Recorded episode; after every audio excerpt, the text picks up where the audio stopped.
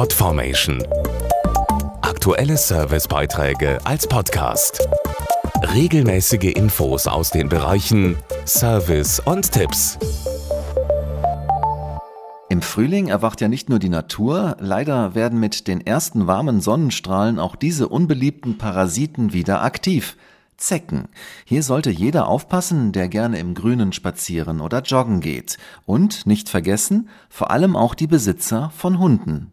Mit dem Frühling beginnt die Zeckensaison und Hundebesitzer sollten ihre Vierbeiner vor den Blutsaugern schützen. Dazu Bayer Tierarzt Dr. Stefan Pachnicke. Durch ihren Stich können Zecken gefährliche Krankheitserreger auf Mensch und Tier übertragen. Das Beste ist deshalb, die Zecken abzuwehren, bevor sie zustechen können. Der Fachbegriff ist repellieren.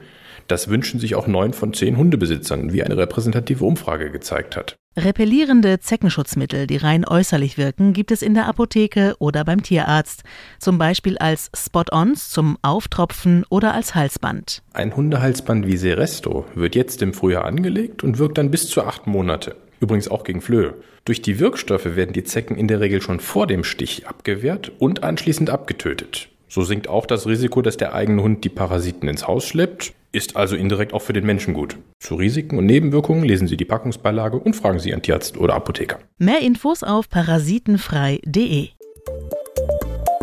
Podformation.de Aktuelle Servicebeiträge als Podcast.